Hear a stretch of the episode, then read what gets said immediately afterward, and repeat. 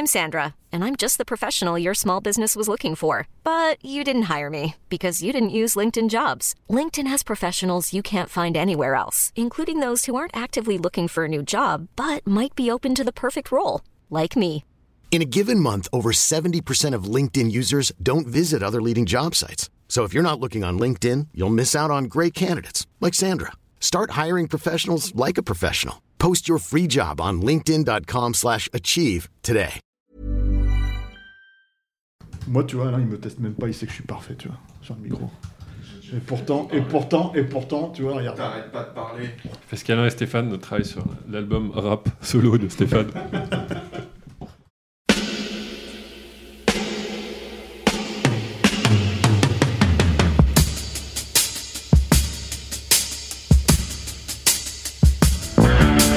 Votre copain Jack Burton, il regarde l'orage bien droit dans les yeux et il lui dit T'es si tocard que tu passerais pour un chef-d'œuvre de l'art moderne. Madame, je n'écrirai rien sur ce film, c'est une merde Merde Ce sont les gars qui se prétendent normaux qui vous déçoivent. Les dingues, ça ne fait jamais peur.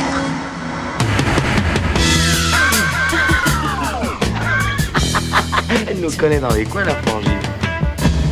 Bonjour et bienvenue dans Sale Temps pour un film, le podcast qui fait la pluie et le beau temps sur le cinéma. Moi c'est Clémence et chaque semaine avec mes acolytes on fait le point sur l'actu ciné en se penchant sur la sortie du moment, que ce soit en salle ou sur les plateformes de streaming. Aujourd'hui avec moi j'ai le plaisir de retrouver la fine équipe quasiment au complet avec Eric, Bonsoir. Rafik, Salut Yannick Salut et Stéphane. Salut Clémence. Et puis à la technique c'est toujours Alain et c'est Latex qui s'est occupé de l'habillage sonore. Cette semaine, on vous parle du dernier film de David Fincher, Manque, sorti sur Netflix le 4 décembre dernier. Manque, c'est l'histoire d'Herman Mankiewicz, scénariste à Hollywood dans les années 30-40 et alcoolique notoire. Le film s'intéresse plus particulièrement à la période où il a écrit le script de Citizen Kane, le tout premier film réalisé par Orson, Welles. On est très nombreux autour de la table aujourd'hui, alors on va tout de suite passer à l'avis de nos chroniqueurs. hein. C'est l'heure de la maintenant traditionnelle critique express, histoire de prendre la température. En 1, on nous a dit qu'on faisait penser à pyramide en commentaire. Donc, euh, en un mot, si vous deviez donner un seul mot pour donner votre avis sur le film, ça serait quoi? Ésotérique. Angle mort. On voit qu'ils ont réfléchi. Hein. Euh, père. Moi, c'est très simple en fait, hommage, mais euh, bon, je vais développer. C'est vrai que ça fait un peu pyramide. hein. Moi plus que Patrice Laffont. Allez, c'est parti.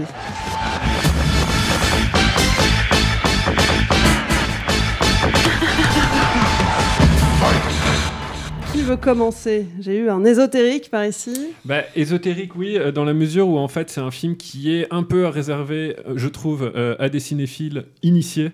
euh, parce que ça va parler, ça va faire beaucoup de name dropping, mais des name dropping de genre euh, des années 30. Euh, euh, ça va parler beaucoup, beaucoup euh, de euh, mise en scène, de scénario et faire encore plus de name dropping au fur et à mesure que l'histoire évolue.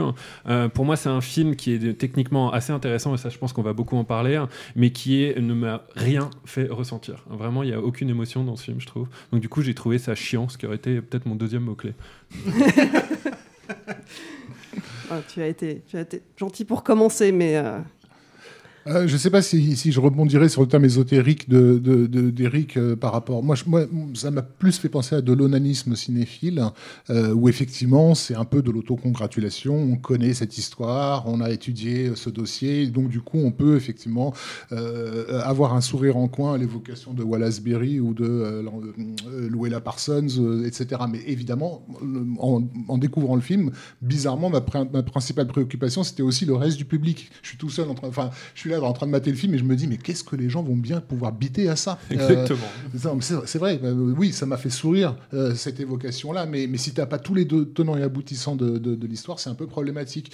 Déjà, on peut, on- je sais pas si, si on a présenté l'origine du projet, parce que c'est quand même un- euh, une origine un peu particulière, parce que donc, c'est déjà écrit par le père de, de David Fincher, qui était, euh, qui était journaliste, euh, qui est le gars qui lui a fait découvrir le cinéma et qui lui a fait aimer le cinéma, et dont le film favori était, était Citizen Kane. Mais en fait, c'est c'est Fincher qui lui avait mis entre les mains le- le- l'article, enfin le, ouais, le dossier en fait écrit par Pauline Kael dans les années 70 qui s'appelait Raising Ken, qui est un truc encore aujourd'hui très controversée. Très- Euh, même très discutable et Très débunkée. discutable. C'était pas une journaliste, euh, c'était pas- clairement pas une historienne, Mm. euh, qui attribuait en gros à Herman Mankiewicz la vraie paternité du, du- du classique en mettant un peu euh, Orson Welles dans, dans, dans les ronces. Et en fait, le père s'est mis à bosser là-dessus, sur, sur cet angle-là. Euh, en défonçant un peu trop Orson Welles au goût de, de- de son fils, euh, qui ensuite a fait des révisions pour euh, justement atténuer un peu la- l'attaque en, en règle. Oui, il a fait venir Eric Ross, c'est ça, pour repasser tard, euh, sur fait, le ouais. script. Mais donc le premier jet date de 92 et c'était l'époque où Fincher ben, rentrait dans le long métrage avec l'expérience affreuse qu'avait été Alien 3. D'ailleurs, il avait dit, il dit dans une interview, j'aurais dû commencer par Monk plutôt que Alien 3. Je ne sais pas quelle aurait été sa carrière dans, dans- ce cas-là.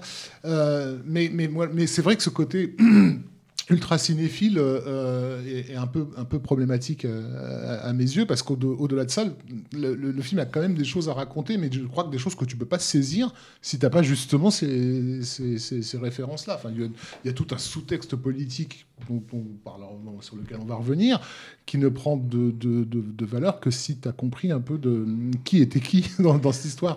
Alors, le personnage, par exemple, euh, d'Irving Thalberg euh, dans, dans, dans le film, euh, je le trouve pour le coup plutôt bien écrit, plutôt bien pensé, puisque dès le départ, on nous, on nous dit clairement ce type est infiniment plus brillant que le poste de laquais qu'il euh, interprète, ce qui est effectivement le cas d'Irving Thalberg, et il amène euh, un début de supposition sur ce qu'était la motivation euh, secrète de, de- de ce- de cet homme-là, quand il parle de son, de son enfance à un moment donné. Euh, Alors, voilà. juste pour préciser, Ouais. parce que quitte à ce que euh, on, on en parle, nous on peut expliquer qui c'est, qui est-ce que c'est Thalberg. Thalberg, c'était un, gamin surdoué qui, en gros, a pratiquement inventé euh, le, le Hollywood glamour, en fait, euh, la marque de fabrique. C'est-à-dire qu'il a fait l'identité de la, de la MGM à, à la fin du muet. Il a amené l'idée de, de- des films de prestige. C'est-à-dire qu'il a, il a, il a convaincu ses, ses boss, qui étaient en gros des affairistes, des hommes de spectacle à l'ancienne, que ça pouvait valoir le coup de faire des films qui ne rapportent pas forcément de la thune, mais qui donnent un cachet euh, au studio, en fait. Et donc la marque MGM, elle s'est construite un peu sous, sous la- euh, avec l'apport de, de, de Thalberg, qui a fait signer des artistes, euh, genre, je sais pas moi, bah, l'Aurore de Murnau, ce genre Mmh. de trucs, voilà des films hyper chers euh, à qui on donnait à des auteurs euh, européens souvent la plupart du temps euh, les, les, reines en fait euh, ou King Vidor avec euh, la grande parade et ce genre de, de, de chefs-d'œuvre ou la foule Euh, bref et qui a, effectivement donné une image de marque euh, à, la, MGM qui, pouvait toujours se vanter peut-être qu'on n'a pas que des films qui marchent mais nous on a ça. Euh, et en fait on rentre euh, avec Thalberg dans le Hollywood du prestige euh, celui des Oscars celui de en gros enfin, de ce qui est encore aujourd'hui euh, l'identité de, de, de cette ville. Donc il a inventé ce, ce, ce concept-là. Mais c'était quelqu'un qui d'une certaine façon resté là. Mais il y a déjà un film qui a été fait avec Robert De Niro dans les années 70, euh, Le Dernier Nabab, euh, par il y a 15 ans, qui, est basé sur ce personnage-là. Si ça vous intéresse, vous pouvez vous retourner euh, sur ce film. Mais voilà, mais si tu n'as pas cet élément-là, la révélation, enfin la révélation, l'échange qu'il y a avec Thalberg dans son bureau où, où il parle de son enfance euh, et de, du fait que lui sait ce que c'est que la politique euh, sur, le, sur, le, sur le terrain, ça prend pas de valeur en fait si, si tu sais pas qui était Thalberg et quel personnage compliqué c'était en fait. Bon, après, ça, c'est des enjeux, euh, on va dire, de récit Mm. euh, relativement compréhensibles. Tu peut-être pas toutes les couches, en fait, de conception de choses, mais tu comprends, en fait, si tu veux, euh, que le film euh, euh, questionne euh, l'utilisation de l'image, surtout à cette époque-là. Voilà. Mais en fait, le film, il bouffe à tous ses râteliers aussi, c'est-à-dire qu'il il, essaye de traiter pas mal de choses, en fait, sous cet angle-là. Et moi, en fait, je reviendrai euh, plutôt sur. sur Il y a ça, mais il y a aussi la façon dont, dont Fincher le met en image, en fait. Moi, je trouve que j'ai utilisé le terme hommage, mais en fait, j'utilise ce terme-là pour deux raisons. Tu as parlé de son père, et effectivement, en fait, il y a quelque chose qui est très étrange, je trouve. C'est qu'on le sait que cette théorie, en fait, autour de, comment dire, euh, de, la paternité, en fait, du scénario de, Citizen Kane est très discutable.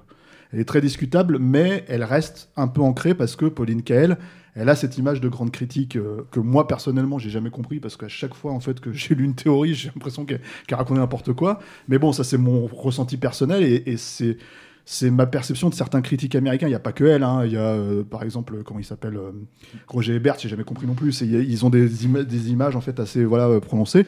Et en fait, le truc, c'est que cette théorie-là, on a l'impression qu'elle sert aussi à Fincher pour rendre un hommage vibrant à son père. C'est-à-dire qu'en fait, d'une certaine manière, le personnage de Mankiewicz dans le film, ça serait son père, en fait, si tu veux, à qui on n'a pas offert cette paternité, parce que lui-même, c'était un scénariste raté. Il a écrit d'autres scénarios qui n'ont jamais été faits. Son seul crédit, c'est Manque.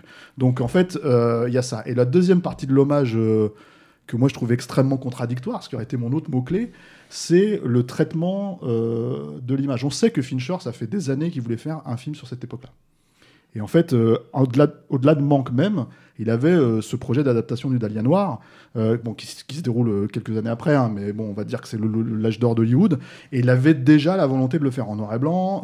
il avait déjà tout ça avant que finalement, en fait, le projet capote et qu'il se retrouve dans les mains de Brian De Palma et que ça fasse bon, cette adaptation absolument ratée qu'est le Dahlia Noir par, De Palma.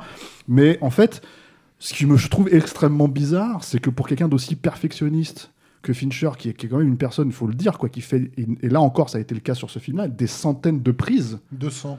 Euh, voilà, sur pour, la, des- pour la grosse scène finale, c'était 200. la scène, la scène où il euh, crache justement le, le dîner, en fait, Mhm. euh, où Mankiewicz crache le dîner et qu'en fait il est iv- ivre et en fait il commence à s'attaquer à, à- comment il s'appelle euh, William Hearst. Voilà, merci. Euh, euh, toute cette scène-là, en fait, c'est une scène qu'il a, a tournée, donc, une, je crois, une centaine de fois en master shot, une centaine de fois en, en- comment dire, en plan euh, à l'épaule, une et pour avoir en fait le truc. Donc, quand tu te dis que ce type qui donc met le travail de réalisateur à ce point-là, en fait, le pousse à ce point-là, en fait, si tu veux, pour finalement défendre euh, le travail d'un scénariste qui est quand même discuté en fait après les années.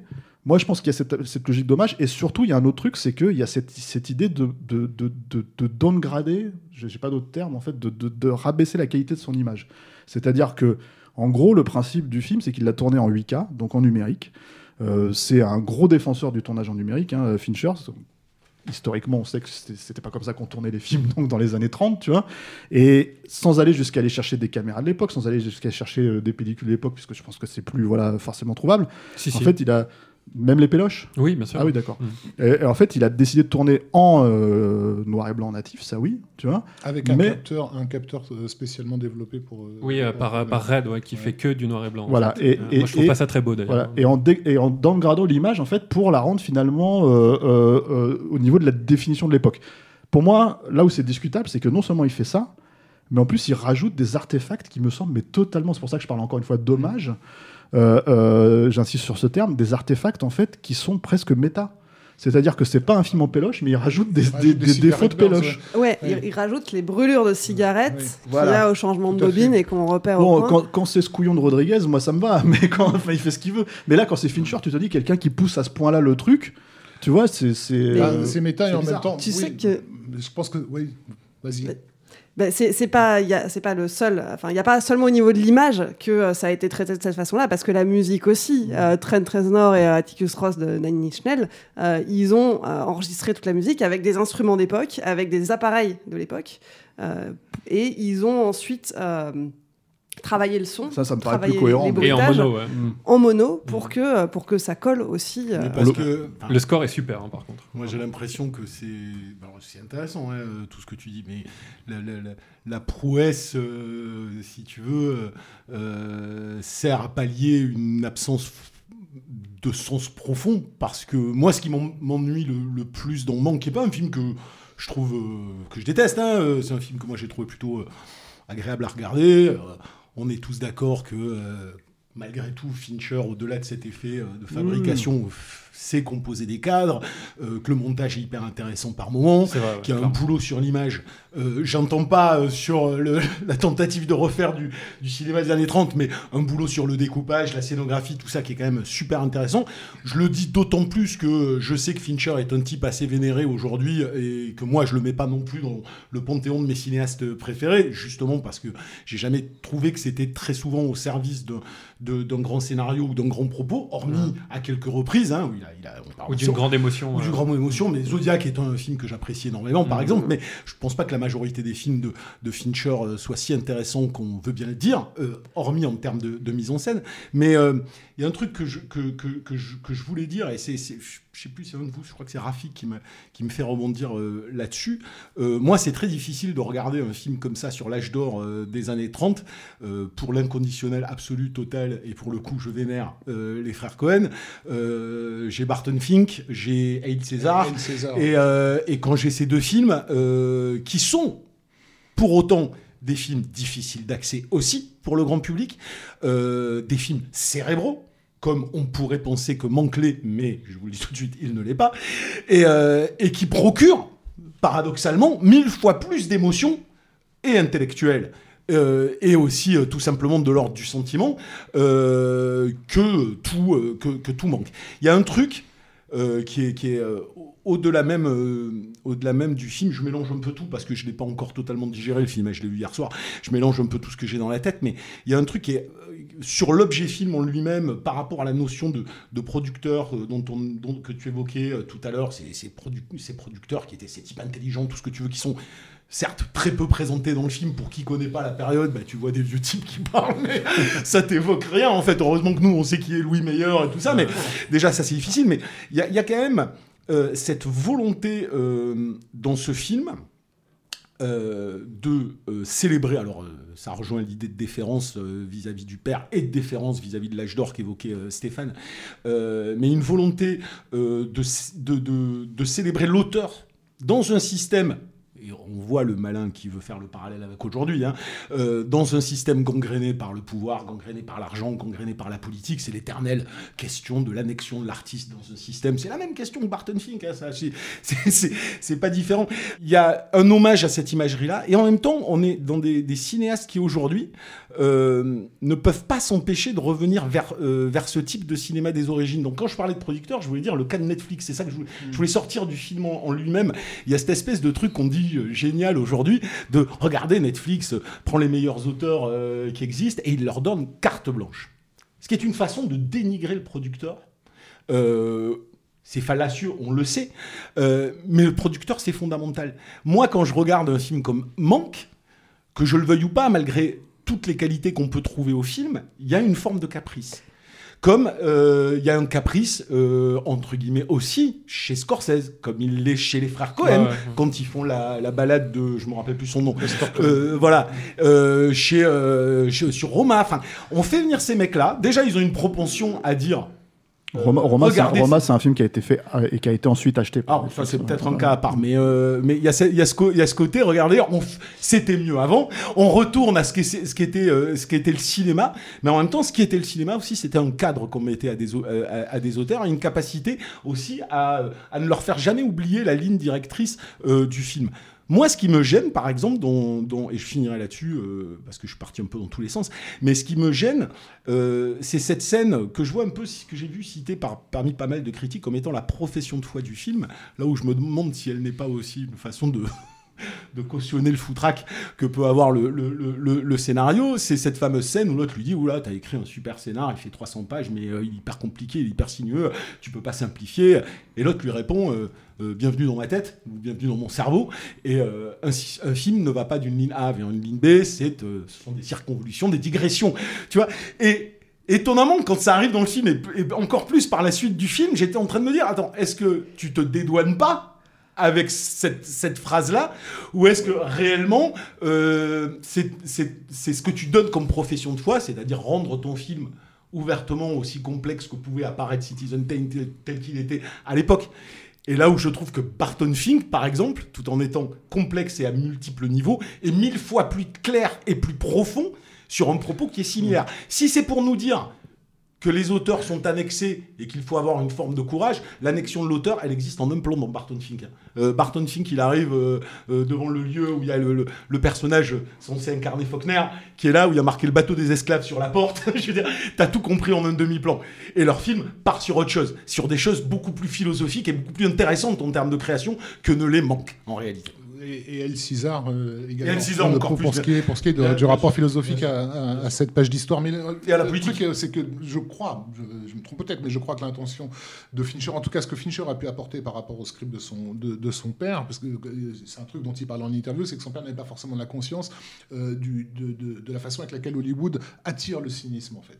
Euh, euh, et que les gens qui, qui y travaillent, et c'est le cas d'Herman Mankiewicz, se, se considèrent d'une certaine façon comme dotés dotés d'un talent euh, au- au-dessus de ce qu'il leur est demandé. Donc il y a une forme de condescendance dans leur, dans leur talent qui font qu'ils s'imaginent un peu au-dessus du lot. Il, y a ce plan où, où- il invite son frère en lui disant il n'y aura pas de concurrence, il n'y a que des idiots euh, dans, cette ville. Et on voit le, télégramme ouvert. Euh, Ensuite, on, découvre cette ville avec les, les- comment dire, les les, figurants, les animaux, toutes ces choses assez jolies. Et il y a un cut tout d'un coup sur les chiottes où se font le- les véritables, fait le véritable business. Ryan Reynolds here from Mint Mobile. With the price of just about everything going up during inflation, we thought we'd bring our prices down. So to help us, we brought in a reverse auctioneer, which is apparently a thing.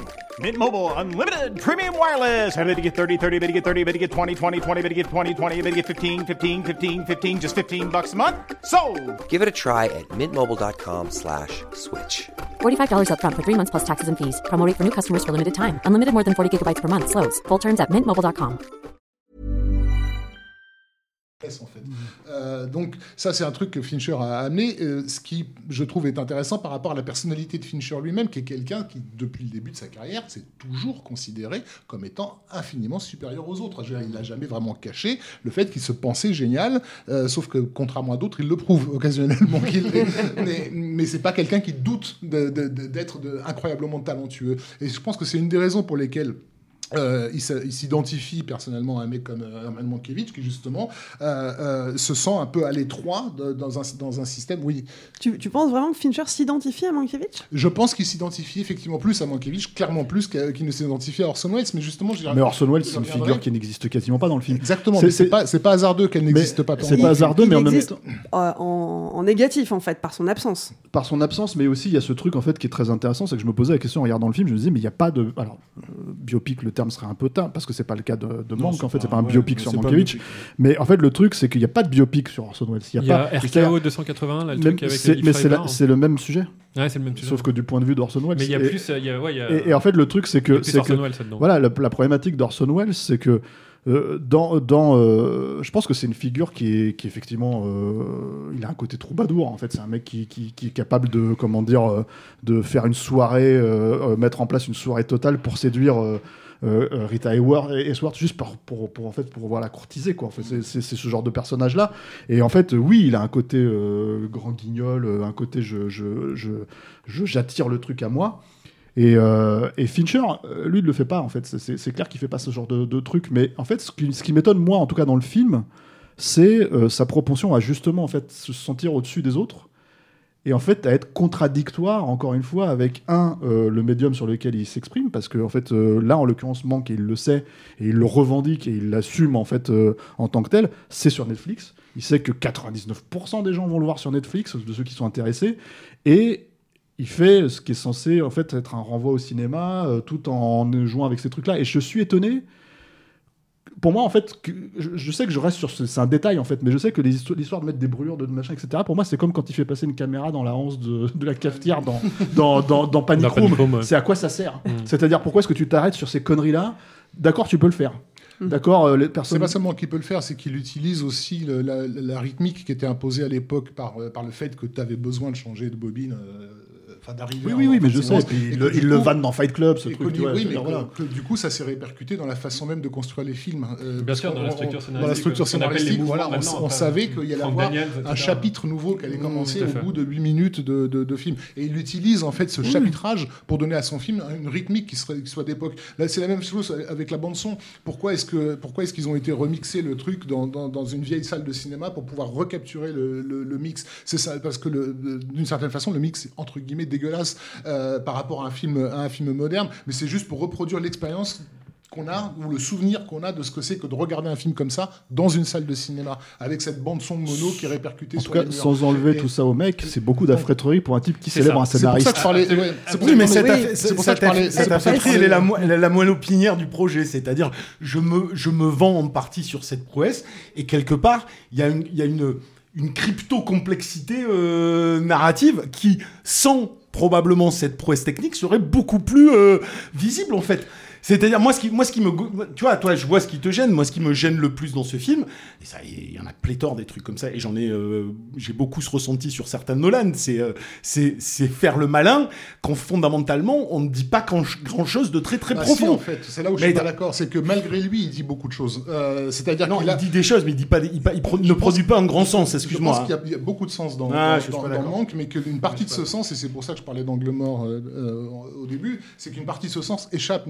Euh, Lui échappe. euh, Lui échappe. C'est-à-dire que Donc, il a il y a- pas du sens. Il a effectivement lui un projet, enfin lui et son scénariste ont un projet de parler de, de ce genre de personnage euh, que, que, que j'assimilerais en fait au, au, au- au fou du roi. C'est- C'est assez explicite. Hein, Mmh. qu'il- il réalise au, fi- dans le- au fil du film qu'il est le fou du roi, c'est-à-dire qu'il est dépendant de, de celui qui tient la laisse du singe euh, euh, de l'orgue de barbarie, euh, et, et que ce, ce- ce dont, ce dont il est dépendant, c'est ce fameux William Randolph Hearst qui s'amuse à, à- à égratigner dans, dans, dans ses scénarios. Et en ça, il, il renvoie en fait à la.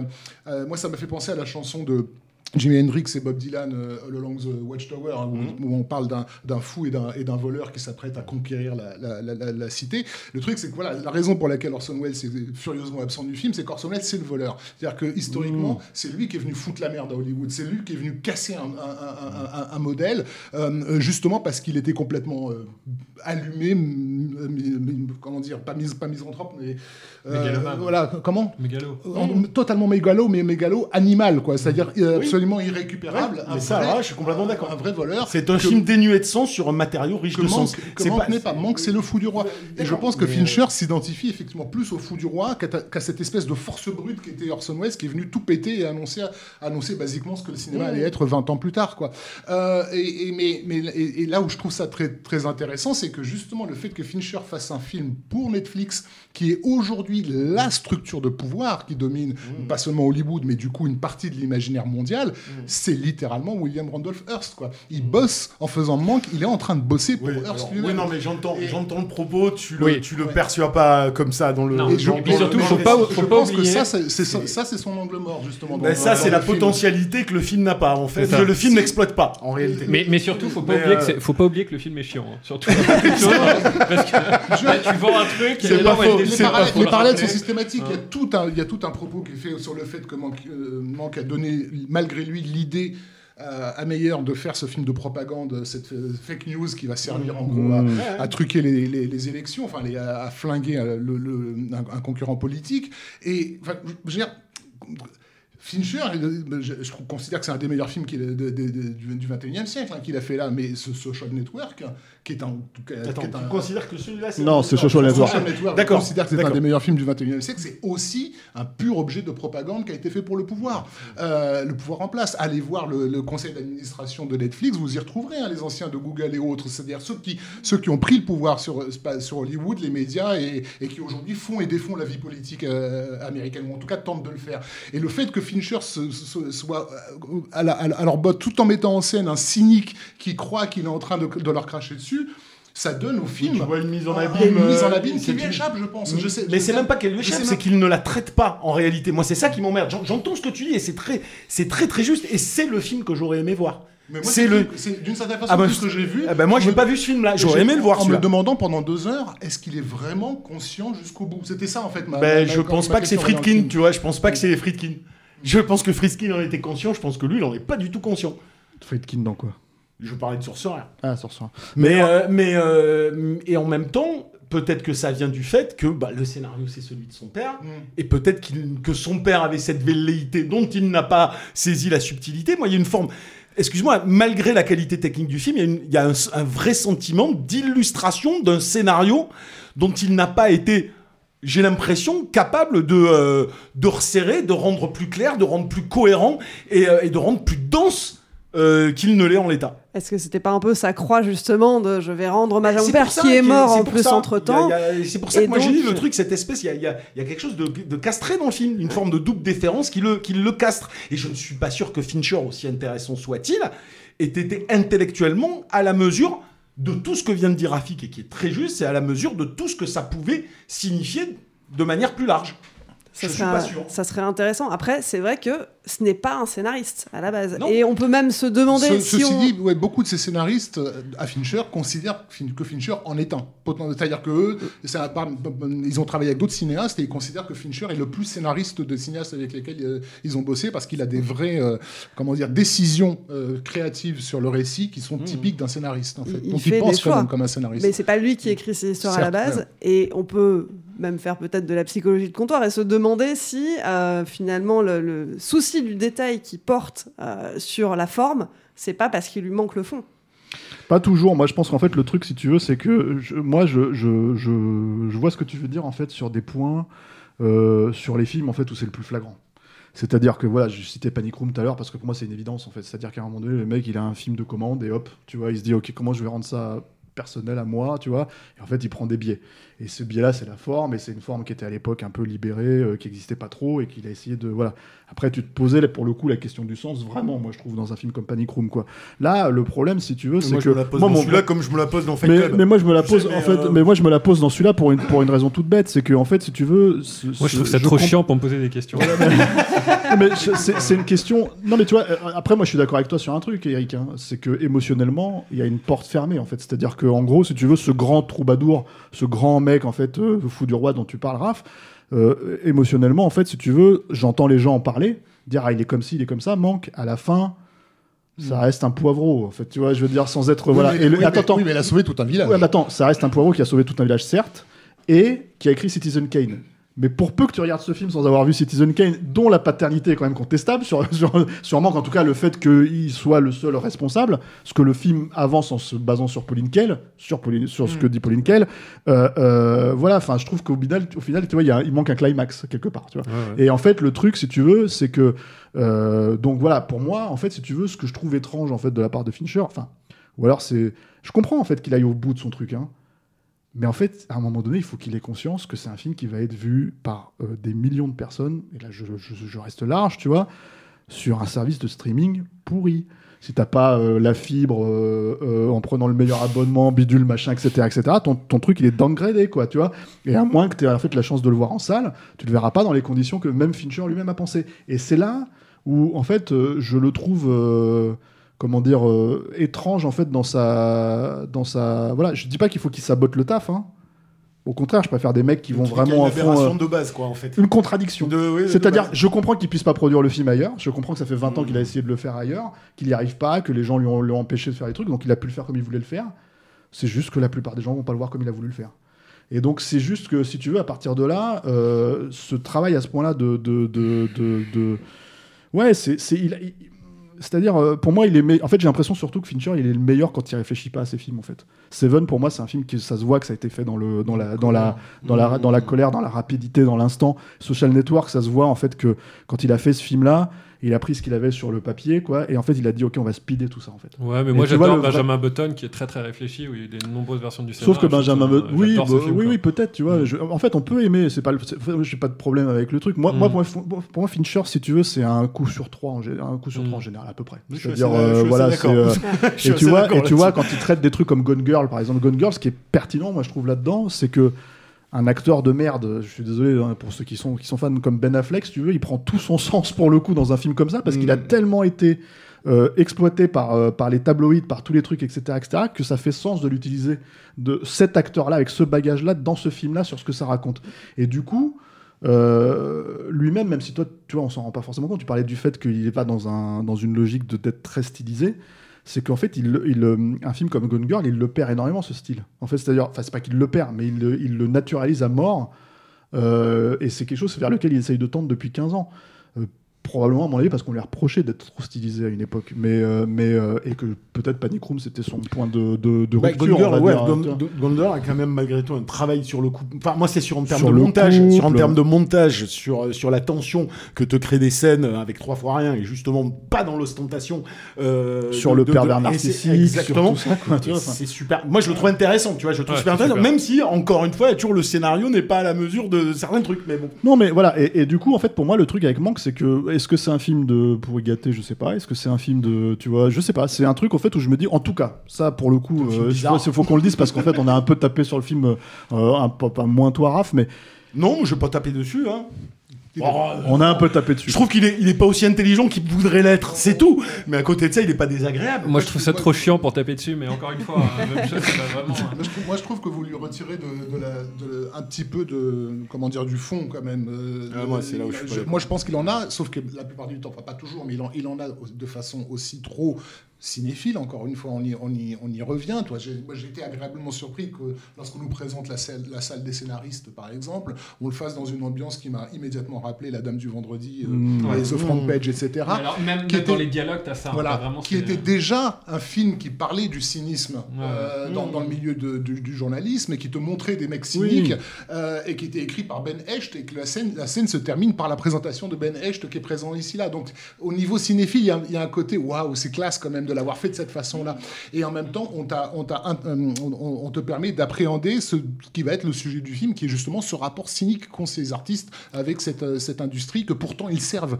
Euh, et, et- et- et- et- et comment dire et la responsabilité qui fuit parce qu'il il fuit sa responsabilité pour- pour- pour- basiquement euh, quand il cherche à se débarrasser de la problématique d'avoir écrit un script contre son, son ami Marion Davis en, le faisant lire tu vois c'est- on nous montre aussi la lâcheté du gars les mots que tu Mm. écris sur du papier ont du sens et de, et de l'impact et vont modifier le, le- le- Oui, c'est le, pro- voilà.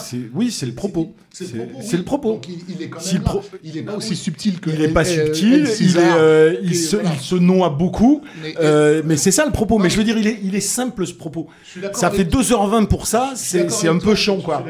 S'il s'agit de faire le, jeu des comparaisons, je suis d'accord avec toi. Le film des frères Cohen est infiniment supérieur, Ah mais parce qu'il joue sur des, justement sur, de la- sur des principes philosophiques. Là où le film manque, reste sur des, sur quelque, c'est quelque chose de très sociologique à, à- à mes, à Ouais, mes yeux. ouais, ouais. En tout cas, Là, je suis d'accord, ce que j'allais dire, en fait, si tu veux, en tout cas par rapport à ça, c'est que ça reste un projet intéressant, ça reste Oui. un Ouais, film qu'on a oui. envie de voir. Oui. Il faut le préciser aussi, ça pour les gens qui l'ont pas forcément vu, même si on a beaucoup tiré sur le truc.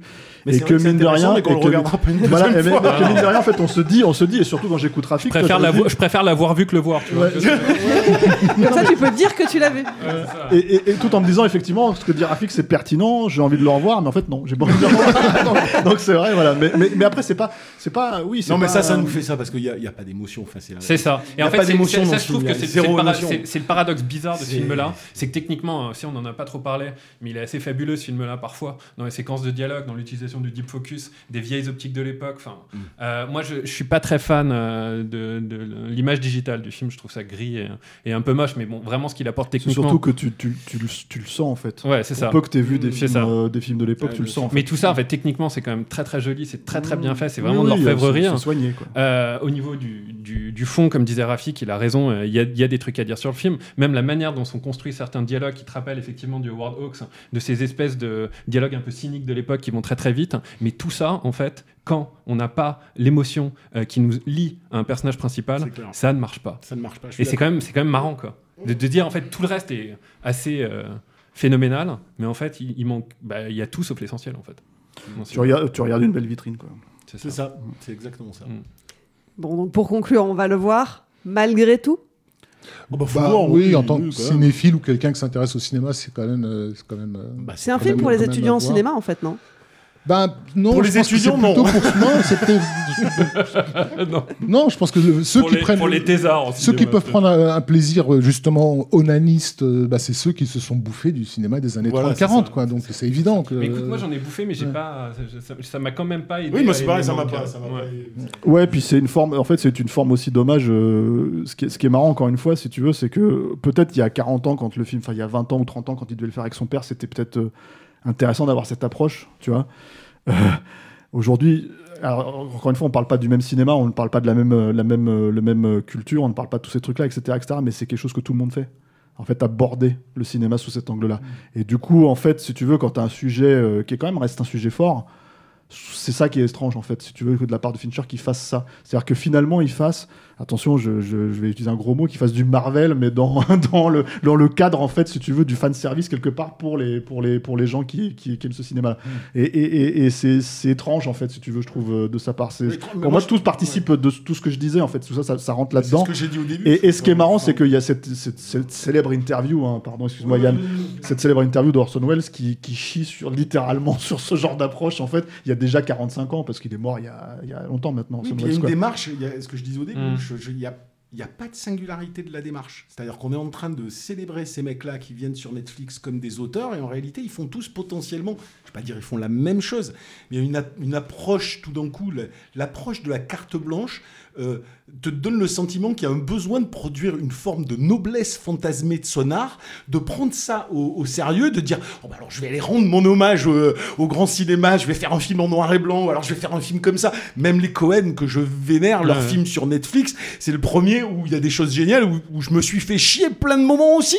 Tu vois, donc je me dis ah putain, il Et manque assez. C'est c'est vrai qu'ils le font dans, dans le film. Ils ont une- littéralement un sketch dessus, quoi. Ouais, Ouais. Et, voilà, donc c'est juste pour aller dans, Mm. dans ton sens, mais Mm. je, je pense que étonnamment, euh, pour un auteur qui, par ça, se voudrait singulier, il rentre dans une espèce de norme de fonctionnement qui est peut-être une norme, comme disait Rafik tout à l'heure, produite inconsciemment, indirectement par euh, cette nouvelle superpuissance qui est Netflix et qui, elle, cherche sa caution culturelle et ce faisant, même en donnant carte blanche aux auteurs, elle crée du taylorisme euh, auteuriste. Bref, et ça, ça m'emmerde. Voyez-le, mais pas sur Netflix, en fait. C'est ça que t'es en train de dire. piratez-le. ne, ne, pour conclure, ne prenez pas un abonnement Netflix exprès pour le voir. Non, mais par contre, alors, euh, juste pour préciser ça, peut-être pour terminer, il y a- des séances au cinéma. Je ne sais pas comment ça se fait, parce que normalement, c'est pas censé être tout à fait interdit, mais il y a des séances à Paris, en tout cas. Euh, si vous cherchez un petit peu, il y a quelques séances payantes. Euh, euh, comment dire euh, uniques c'est-à-dire enfin c'est pas euh, c'est pas dans des cinémas euh, C'est voilà. ponctuel. c'est ponctuel voilà merci et, euh, et moi je l'ai pas vu comme ça parce que j'ai vu sur Netflix en fait je pense comme tout le monde ici Euh, euh, et je pense quand même que ça vaut le coup de le voir euh, sur grand écran euh, puisqu'il a été quand même pensé pour ça aussi Amener du café, quoi. donc euh, c'est pas bien mais voyez-le C'est pas bien, mais voyez-le comme ça, vous l'aurez vu. Et vous, vous en pensez quoi? Vous êtes d'accord Vous n'êtes pas d'accord Vous l'avez vu et vous voulez euh, nous donner votre avis Eh bien, laissez-nous euh, un petit message sur le répondeur de Capture Mag. Pour ça, il suffit euh, de nous écrire et de nous parler euh, sur Messenger. On diffusera ça dans le prochain épisode. La semaine dernière, on parlait de Mulan, la dernière adaptation live de Disney. Alors Alain, ils en ont pensé quoi, nos auditeurs? Salut l'équipe Capture Mag, je vous donne mon avis sur Mulan. Euh, déjà, j'aime pas le dessin animé, je trouve que c'était la pire époque de Disney avec un style dragon le manga euh, qui était raté et moche. Euh, la musique m'avait pas laissé un grand souvenir, donc je regarde le film. Et bon, je suis plus ou moins satisfait des petits changements qui sont apportés parce que justement, ça n'est pas un copier-coller du dessin animé. Le film en lui-même, ben, c'est une espèce de, sommet, euh, synthèse de euh, la malbouffe cinématographique telle que, euh, que Disney nous en sert par tonnes ces derniers temps. Et pour ce qui est de la fin, je trouve assez étonnant que Mulan soit une rebelle, mais qui n'est plus une rebelle quand il s'agit du chef de l'État. Je ne comprends pas non plus que... à qui s'adresse ce film? Est-ce que c'est pour les enfants? Est-ce que c'est pour les adultes? Je ne sais pas. C'est un film qui essaye de donner l'illusion euh, du goût et de la couleur, euh, que c'est un beau spectacle, une belle histoire, sauf que c'est fait de manière tellement euh, mécanique que ça donne un- au final un, triste spectacle, comme le dit Rafik, mort à l'intérieur. Donc un film plutôt à éviter, y compris avec vos enfants. Salut, c'est moi Sacha. En fait, j'ai bien aimé Mulan euh, et mon moment préféré, c'est quand, quand- quand elle a pleuré parce qu'on on dirait qu'elle qu'elle avait fait une, gros- une géante bêtise. Seul temps pour un film, c'est fini pour aujourd'hui. Merci à Stéphane, Yannick, Rafik et Eric. merci Clémence Merci Clémence. Pour suivre les prochains épisodes, rendez-vous sur Acast, SoundCloud, Spotify, Deezer, Apple Podcast et toutes les autres plateformes de streaming. On dit un grand merci aux auditeurs et aux tipeurs. Ce projet existe grâce à toutes les personnes qui contribuent sur le Tipeee de Capture Mag. Si ça vous a plu, n'hésitez pas à nous donner un coup de pouce. Pour nous soutenir, vous pouvez aussi nous relayer sur vos réseaux sociaux préférés. On est présent sur Twitter, Instagram, YouTube, Facebook. Parlez de nous à vos amis et mettez-nous des étoiles sur les applis de podcast. On se retrouve dans une semaine. En attendant, portez-vous bien et à vendredi prochain.